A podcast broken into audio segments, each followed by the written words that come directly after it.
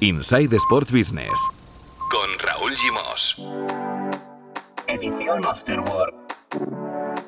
Cada lunes y cada miércoles, actualidad Sports Business y conexión Tu Playbook. Y cada jueves, entrevistas con protagonistas de la industria.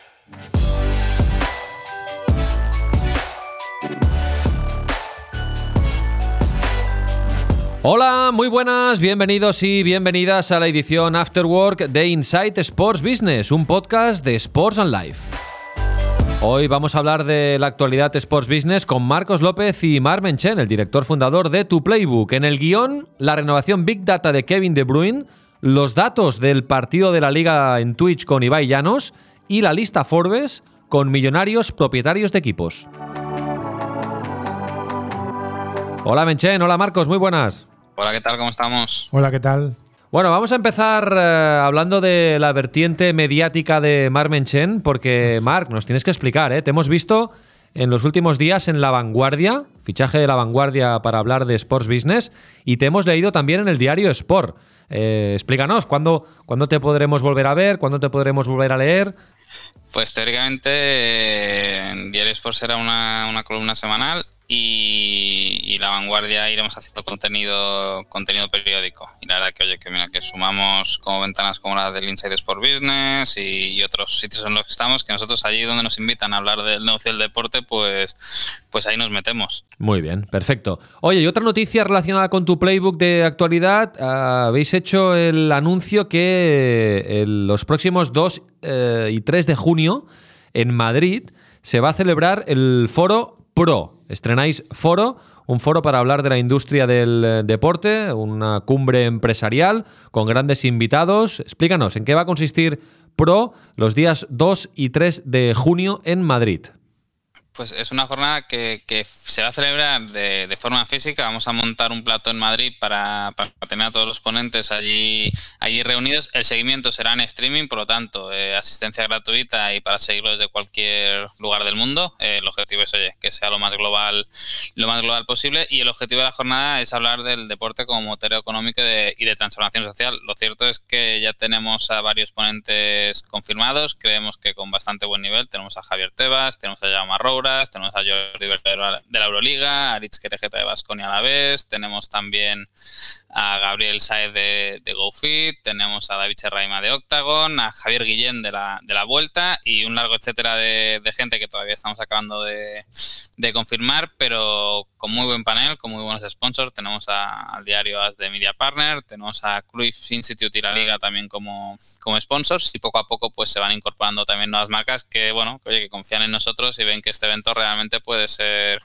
puede ser relevante para el conjunto de la industria, que es lo que nosotros también buscamos. Muy bien, bueno, pues allí estaremos y algo especial haremos también desde Insight Sports Business eh, relacionadas con esta, relacionada con estas jornadas eh, sobre la industria del deporte organizadas por eh, Tu Playbook. Bueno, muy bien, vamos al, vamos al lío. uno de los principales temas de los últimos días en el mundo del deporte y de la industria es la renovación, Marcos, de Kevin De Bruyne por el Manchester City. Eh, una renovación eh, que, la, podríamos llamar que ha sido una renovación a través del, que la gran carta de Kevin De Bruyne para renovar ha sido el Big Data, ha sido apoyarse con los datos y eso ha hecho que la, negociación se haya planteado sin representante. Es decir, ha ido con los datos por delante y no tanto con el poder de persuasión de un representante. Así es, estamos hablando de Kevin De Bruyne, 29 años, centrocampista belga, todo el mundo del fútbol lo conoce. Digamos que hasta ahora es el Messi del, City de Guardiola y eh, tuvo un problema con su agente, con Patrick de Coster, que fue arrestado por fraude y blanqueo de dinero y a partir de aquí eh, él es, una renovación, era la decisión de sigo en el City durante cuatro o cinco años o busco una nueva aventura porque tengo 29 y me voy a otro gran club. Se ha apoyado en dos analistas de Big Data para eh, no solo proponer las cifras que él creía que, eh, que, debería cobrar, sino también el rendimiento que ha dado, el rendimiento de sus compañeros. O sea, ha hecho una proyección del City a los próximos 3-4 años, teniendo en cuenta que Guardiola también está renovado, y eso le ha permitido renovar directamente jugador con club, algo que es muy real en este, en este mundo de la industria, y supongo que Mar lo tiene más dominado que yo, apoyado evidentemente de su padre, apoyado del abogado que le ha dado el, marco legal, pero la, negociación entre Kevin De Bruyne y el City ha sido cara a cara, directamente, sin utilizar ningún agente y ningún intermediario. Pero para mí la gran novedad es la aportación del Big Data, no solo en función del rendimiento, que es obvio que eh, Kevin De Bruyne es la gran estrella del City, se va al Kun Agüero y ha cumplido un ciclo, se va el jugador que ha sostenido al club durante esta última década y ahora se queda él como icono único a partir del cual, eh, fundamentado en torno a la estructura deportiva de Guardiola, pero, insisto, la gran novedad es el uso de los datos de su rendimiento, el uso de los datos de sus compañeros y de la proyección de rendimiento de sus compañeros y de la proyección de rendimiento de, del propio a- Kevin De Bruyne. Aquí la pregunta es cómo conviertes esos datos en, en dinero. Es decir, cómo Yo tengo este impacto en el equipo, lo Sí. demuestro con goles, con asistencias, con me merezco este sueldo. eh, me merezco este o me sueldo. merezco ser, quizá la, la negociación no está planteada así, sino me merezco ser el mejor pagado de la plantilla, ¿no? Me merezco ser el mejor pagado de la plantilla, he sido elegido mejor jugador de la Premier, me merezco estar entre los cinco mejores jugadores, Claro. los cinco jugadores que más cobran. Pero no, no solo los datos eh, puramente estadísticos de goles, asistencias, sino los datos de proyecciones de lo que él puede aportar en su juego y de lo que la influencia y la importancia que él tiene en el juego del City. Marc, ¿cómo ves esta jugada? Eh, bueno, yo creo que ya el hecho de, de eliminar a los intermediarios de la ecuación ya te permite negociar un mejor neto, pues si no tienes que pagar esas comisiones a los agentes y representantes, pues claramente le puedes negociar un mejor neto al, al futbolista. Yo creo que eh, esa libertad de poder actuar así solo se la pueden permitir quienes saben que son imprescindibles en un, en un club y te diría que tienen voluntad de continuar en ese, en ese equipo de fútbol, porque si te quieres poner en el mercado, ahí sí que realmente necesitas un, un representante, porque al final son los que conocen el arte de, bueno, lo que vimos que hizo Mino Rayola hace unos días con, con Haaland, ¿no? O sea, al final, para ese tipo de negociaciones sí que necesitas a personajes como, como Mino Rayola, pero bueno, eh, es un ejemplo más de que la figura del representante tiene que estar muy bien justificada frente al, frente al jugador, pero es verdad que han surgido muchos intentos de plataformas, eh, eh, por decirlo así, de Amazons, de, de compraventa de futbolistas que no han acabado de cuajar porque realmente la figura de la gente parece que no, pero cuando tienes que mover a decenas de jugadores cada verano, el hecho de contentar a una gente con un jugador te permite que te ayude a sacarte otros jugadores de encima y Jorge Méndez, casos Semedos, Trincados y demás, pues para mí son ejemplos de, de lo que realmente es el valor del representante hoy en la industria del fútbol, que es que tienen una cartera de jugadores que te salvan de un apuro a cambio de que tú le salves uno a ellos. Sí. Bueno, y luego aparte la negociación. Yo no me veo a muchos futbolistas, Kevin De Bruyne yo creo que será una excepción, cara a cara con el director deportivo de, En este caso, Chiqui de, de- de un eh, club eh, negociando cifras. De acuerdo que seguro que siempre Bueno, hay un abogado, siempre hay un abogado, siempre hay un nivel. padre, claro, pero no, no, no veo que pueda ser una práctica muy, muy que se extienda mucho. No, pero sí que abre un camino eh, para este tipo de jugadores, como bien decía Mark, que son dueños de su destino. Es decir, estamos hablando de la gran estrella del City, estamos hablando de un jugador que tiene un mercado por sí solo. Es decir, él, una simple declaración, un simple tuit diciendo. Eh, mi etapa en el City acabado, quedo libre en el mercado. Pues los grandes clubs europeos, PSG, United, Barça, Madrid, estoy seguro que irían a, a por este futbolista. Pero cambia la tendencia porque al final la negociación se basa en criterios estadísticos. Es decir, yo tengo esta influencia en el equipo, no lo digo yo, que era antes, yo soy muy importante en este equipo, no, eh, hay unos datos que lo avalan, puedo seguir siendo igual de importante en los próximos 3, 4 o 5 años, porque con 29 está en el momento cumbre de su carrera deportiva y tiene la fuerza negociadora, como decía Marc, de poder presentarse ante el City y decirle quiero negociar así, más allá de los condicionantes particulares, con esos problemas que había tenido de carácter legal con el que había sido su, su antiguo agente. Hemos ido a buscar la opinión de un experto en eh, Big Data para saber si esto eh, va a marcar tendencia y si realmente eh, está avalado por los datos el belga Kevin De Bruyne. Hemos hablado con Salva Carmona, que es el eh, fundador, el CEO de DribLab, que es una empresa especialista en Big Data, que tiene como clientes pues, a clubs y también agencias de, representación, y nos ha hablado sobre la figura de, Kevin De Bruyne y sus estadísticas, su rendimiento. Sí, evidentemente Kevin De Bruyne es uno de los mejores jugadores de la Premier League en muchos registros, algunos eh, más para más conocidos por el público genérico, como pueden ser goles o asistencias, pero también en aspectos más finos como asistencias esperadas o construcción de juego. y es evidentemente uno de los mejores jugadores. Eh, que no haya tenido representante no significa que él haya negociado todo. Quizá haya negociado su analista de datos o la, la empresa que analiza los datos, como podría ser la nuestra, que por ejemplo nosotros sí hemos estado involucrados en alguna negociación, más bien por el lado del club.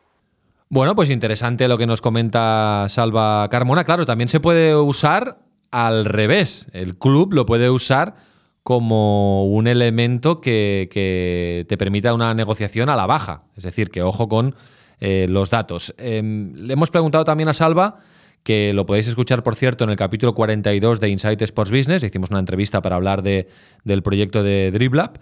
Le hemos preguntado a Salva si esto puede ser una tendencia, si puede ir a más en el futuro. Sobre si los agentes creo que van a desaparecer en cuanto a este, este tipo de casos, lo dudo mucho. Lo que sí que creo es que muchas agencias eh, contratarán servicios de empresas especializadas en estadística avanzada o lo harán de manera interna con un estadístico o matemático o perfil que sea dentro de la propia agencia, que creo que es el futuro y aparte a nivel personal creo que es lo que va a pasar porque nosotros mismos trabajamos con varias agencias y creo que habrá bastantes los agentes irán poco a poco adaptándose a este tipo de cosas para conseguir una ventaja competitiva a la, a la hora de conseguir un mejor contrato a su cliente. Bueno, claro, esta noticia le va, le va perfecta a Salva porque digamos que avala el tipo de trabajo que, que hacen desde, desde hace años. Bueno, pues veremos ¿eh? si, si hay más réplicas de esta situación que se ha vivido en esta negociación de Kevin De Bruyne con el Manchester eh, City. Más cosas. Eh, Menchen, imagino que estuviste pendiente de la retransmisión en Twitch del partido entre la Real Sociedad y el Athletic Club de Bilbao la semana pasada. La transmisión que hicieron Ibai en su canal, la Liga en su canal y Gol Televisión en su canal. Bueno, tengo datos aquí. os los comento eh, datos oficiales de audiencia y me decís qué, os parece. Tuvo una media la retransmisión en el canal de Ibai de 59.222 espectadores, es decir, casi 60.000, y eh, un acumulado de 411.000 espectadores en directo, según datos de Twitch Tracker. Esto en el canal de Ibai, lo hay que sumar un piquito más del canal de la liga y un piquito más del canal de Gol Televisión, que por cierto, Gol Televisión ya hace directos en Twitch cuando hay un partido. Por ejemplo, el otro día vi que hicieron eh, un partido grande. Hicieron un, directo en Twitch eh, alrededor del clásico. No hacían el clásico, pero sí que tenían a un aficionado del Barça y a uno del Real Madrid, imagino que streamers, que bueno, iban comentando el partido. Es decir, que ya es una práctica habitual. No sé qué os parecen estos números, también hay que tener en cuenta que se jugaban a la misma hora que los partidos eh, de Champions del Paris Saint-Germain Bayern de Múnich, que fue un partidazo, y del Porto Chelsea. Yo creo que no está mal, ¿no? Como, como así primera toma de contacto.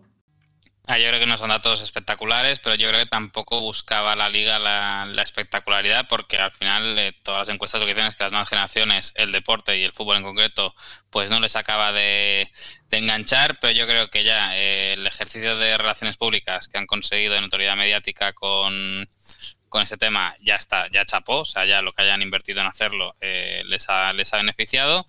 Y yo creo que sobre todo es que es una muestra de que hay nuevas narrativas y hay nuevas generaciones de, locutores con nuevas fórmulas que es que van a ir, van a ir cuajando, pero para mí esos datos demuestran que por mucho que el deporte tradicional se meta en Twitch, o lo hace con nuevas con nuevas tecnologías, no solo el, narrador y, cómo lo hace, sino también con, con innovaciones o más allá de tener una ventana adicional, tampoco te va a suponer un gran extra. Un día de estos hablaremos con. Yo creo que la liga. Em, por lo menos lo está intentando y está, está probando cosas, que eso es eh, digno de elogiar. Y vamos a intentar hablar un día de estos con el jefe de la estrategia digital de la liga, Alfredo Bermejo, porque creo que puede ser interesante que nos explique cómo la liga está, está enfocando esta, esta cuestión. Lo que está claro es que no quieren perder el tren de, las nuevas generaciones. ¿eh? Es que es evidente que lo tienes o te subes o lo pierdes, porque, eh, porque además eh, la oferta es tan variada, tan ilimitada, que o, lo conquistas o vas a buscarlo directamente al nicho donde están ahora esas nuevas generaciones, esas jóvenes generaciones a las cuales... Creo que hay unas, unas declaraciones muy interesantes de Pablo Aymar, el que fuera jugador del Valencia, ahora seleccionador en las categorías inferiores argentinas, de la AFA, de la Asociación de Fútbol Argentino, que va en esa dirección. El, joven no lo puedes tener 90 eh, minutos eh, conectado a, un acontecimiento deportivo, por mucho que sea un gran partido de fútbol. Evidentemente, un clásico sí, o, los, partidos importantes de Champions. Y creo que ahí eh, el trabajo, la búsqueda, la persistencia de la liga va en esa dirección, a conquistar nuevas audiencias que son necesarias. ¿Y dónde las tienes que conquistar? ¿Dónde están esas audiencias? ¿Cómo? Con los comunicadores que están ahora atrayendo a esas nuevas audiencias. Y para mí me parece una estrategia muy interesante por parte de la liga. Bueno, va, más eh, temas. Eh, Mark, habéis publicado en tu playbook, eh, ha trascendido ya en Italia, que Amazon, nuestros amigos de Amazon, que siguen dando pasos en el mundo del deporte, pagarán 190 millones de euros para hacerse con los derechos de televisión del Mundial 2022 en Italia y que se alían a la RAI, a la televisión pública. Sí, recordemos que, bueno, recordemos o comentamos, competiciones como los Juegos Olímpicos o como los Mundiales de Fútbol siempre obligan a que parte de las retransmisiones de sus torneos sean en abierto. Por lo tanto, eh, siempre que hay un player de televisión de pago que se queda en las retransmisiones, tiene que buscar un aliado para que le dé el abierto. En este caso, en Italia, eh, Amazon encontraría en la RAI, que es la televisión pública, ese, ese partner. Para mí lo que demuestra es que claramente de todo lo que es el sur de Europa, donde Amazon ha visto que puede ganar suscriptores a través del, del fútbol sanitario, aquí en España no lo estamos viendo no estamos viendo dar ese tipo de movimientos, pero también es verdad que el mercado italiano es uno de los que más está transformándose en estas últimas semanas. Recordemos que por primera vez en la historia Sky no tendrá eh, los derechos de la Serie A que estarán íntegramente en Dazón, que a su vez en este caso ha llegado a un acuerdo con, con Team, que mm. sería el Movistar Plus de Italia, para dar todo el fútbol italiano. Por lo tanto, claramente las OTTs en Italia, donde realmente están viendo que hay una oportunidad de, mercado, y veremos si eso acaba teniendo aquí repercusiones en España. Recordemos que aquí en España los derechos del Mundial 2022 se adjudicó Media Pro hace ya varias, yo diría que fue en el 2019, por lo tanto ya hace años o meses que los tienen adjudicados, y lo que veremos es con qué partner Media, Pro acaba dando el mundial. Si se lo revende a, a Dazón, si se lo revende a Amazon, si acaba llegando a un acuerdo con Movistar Plus, pero. Ah, esta partida está por jugar todavía, ¿no? Sí, porque cuando MediaPro se lo quedó, entonces todavía podía tener sentido que tuviera los partidos a través de, de la Liga, luego Bain la Liga se cayó, MediaPro tampoco acabó quedándose ninguno de los lotes grandes de, la Liga en el siguiente ciclo y tampoco la Champions, que se lo quedó Movistar, por lo tanto tiene que buscar un aliado. El fútbol, en la parte del abierto, evidentemente yo imagino que se la quedará para, para gol, pero deberá buscar un aliado para, para, la televisión de pago y por lo tanto para rentabilizar esa, esa inversión, porque lo que se ha demostrado, y ya pasó con la Eurocopa, es que la televisión abierto, las inversiones que requieren una Eurocopa Mundial no las recuperan con publicidad. Bueno, y vamos a acabar con una curiosidad porque la revista Forbes ha publicado un ranking de los 20 eh, propietarios de equipos deportivos más ricos del mundo. ¿De acuerdo? Vamos con el top 10, a ver a cuántos conocéis. ¿eh? El número 1 es, bueno, vamos a hacerlo al revés. Vamos a ir de 10 a, de 10 a, del 10 al 1, ¿de acuerdo? El número 10 es Joseph Tsai, el propietario de los Brooklyn Nets, que tiene negocios en el mundo del e-commerce. El número 9, eh, hay un empate entre el 9 y el 8 están David Tepper, el propietario de los Carolina Panthers, y Roman Abramovich, el propietario del Chelsea. Su fortuna asciende a 14.000 millones de dólares. El número 7, Steve Cohen, el propietario de los New York Mets, 16 millones de dólares. El número 6, Robert Pera, eh, propietario de los Memphis Grizzlies, con 18,3 Mm, mil millones de, dólares de, fortuna. El número 5 es Dietrich Mateschlis, que es el propietario de los New York Red Bulls y del Red Bull eh, Racing, del equipo Red Bull de Fórmula 1, con más de 25 mil millones de dólares de fortuna. Número 4, el eh, propietario del Stade de Rennes, francés, François Pinol y familia, con más de 40 mil millones de dólares de fortuna. Número 3, entramos en el top 3. Daniel Gilbert, el eh, amo de los Cleveland Cavaliers, con más de 50 millones, 50.000 millones de dólares de fortuna. Número 2, Steve Ballmer, propietario de los Clippers de Los Ángeles, de la NBA, con 70.000 millones de dólares de fortuna. Y el número 1, atención, seguro que no lo hubierais dicho nunca, es Mukesh Ambani, propietario de los Mumbai Indians, que es un equipo de la Superliga de Cricket de la India. Este hombre es el hombre más rico que tiene una propiedad deportiva en todo el mundo, tiene un patrimonio de 85 mil millones de dólares. No está nada mal. Nada mal. ¿Eh? Yo, yo solo conozco a Abramovich, que es el primero que impactó en la, en la Premier con la compra del Chelsea y que curiosamente se mantiene estable en esa, en esa propiedad a pesar de que varios clubes ingleses han ido cambiando de dueño en los últimos tiempos. ¿Te ha sorprendido, Mark? ¿Está lista? ¿Alguna, ¿Algún comentario? Lo, lo que me, sor- lo que me sorprende es que no esté yo en la lista, pero bueno, yo ya no sé qué, qué más tengo que hacer. No, ah, eh, mira, el otro día lo comentamos aquí en, en la redacción que Florentino Pérez nunca saldrá en estos en estos rankings, porque evidentemente no es el propietario del, Claro. del Real Madrid, pero que aquí en España eh, sería el, el ejemplo eh, de, multimillonario que, que tiene un club deportivo eh, más como, como capricho, entre comillas, por así decirlo, que no tanto por, por inversión. O sea, que, cumpliría con ese perfil de, gran empresario multimillonario que, tiene el fútbol como, entretenimiento, porque yo para mí Juan Roch de, Valencia Vázquez no entra en esta casilla, pues sí que Juan Roch yo creo que tiene una visión más de RSC y de, y retorno a la sociedad que Florentino Pérez con el Real Madrid no tiene tanto. Florentino no es el propietario, pero bueno, va a renovar eh, mandato porque no hay, no hay más aspirantes a la presidencia del, del Real Madrid. Y por cierto, noticia de última hora que acabamos de conocer mientras grabábamos el podcast. Ya se sabe, Marcos, eh, dónde se va a jugar la Copa Davis eh, de Cosmos en este 2021. Sí, la Federación Internacional de Tenis y Cosmos Tenis han anunciado hoy precisamente que la propuesta de las finales de la Copa Davis del, del 25 de noviembre al 5 de diciembre son formato multisede, tres ciudades, Innsbruck, Austria, Turín, Italia, serán las dos cosedes europeas junto a Madrid, que se mantiene por lo tanto como sede central. Cada una de esas dos ciudades albergará dos grupos y un cuarto de final. Y en el caso de la capital de España serán dos. Por lo tanto, cambia también de, eh, de emplazamiento la Copa Davis. No se jugará en la caja mágica, sino que se eh, jugará en el Madrid Arena, que acogerá las semifinales y la final del evento que fue suspendido, como todos sabemos, en el 2020 por la pandemia del coronavirus. Mm, Ya comentamos, eh, Marc, eh, creo en este podcast que, bueno, esa era la idea de Cosmos, ¿no? De diversificar eh, sedes.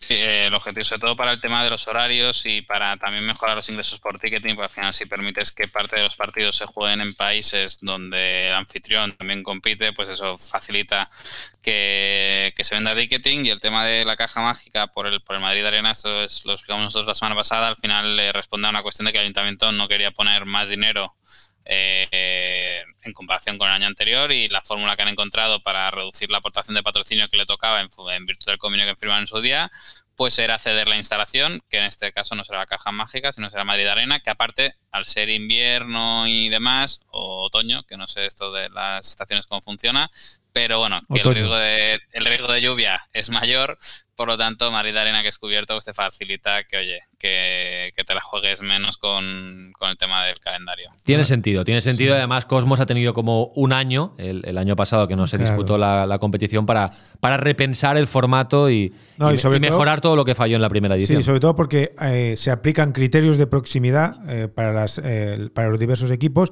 que pueden jugar en Italia, que pueden jugar en Austria, y al final concentras lo verdaderamente trascendente, la semifinal y la final, en Madrid. Mar Mechen, Marcos López, un placer como siempre. Gracias, hasta pronto. Hasta luego. Un abrazo fuerte.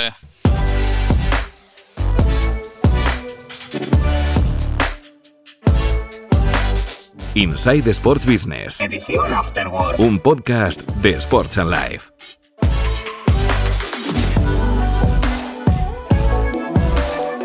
Visita nuestra web sportsandlife.com o contacta con nosotros en insight@sportsandlife.com.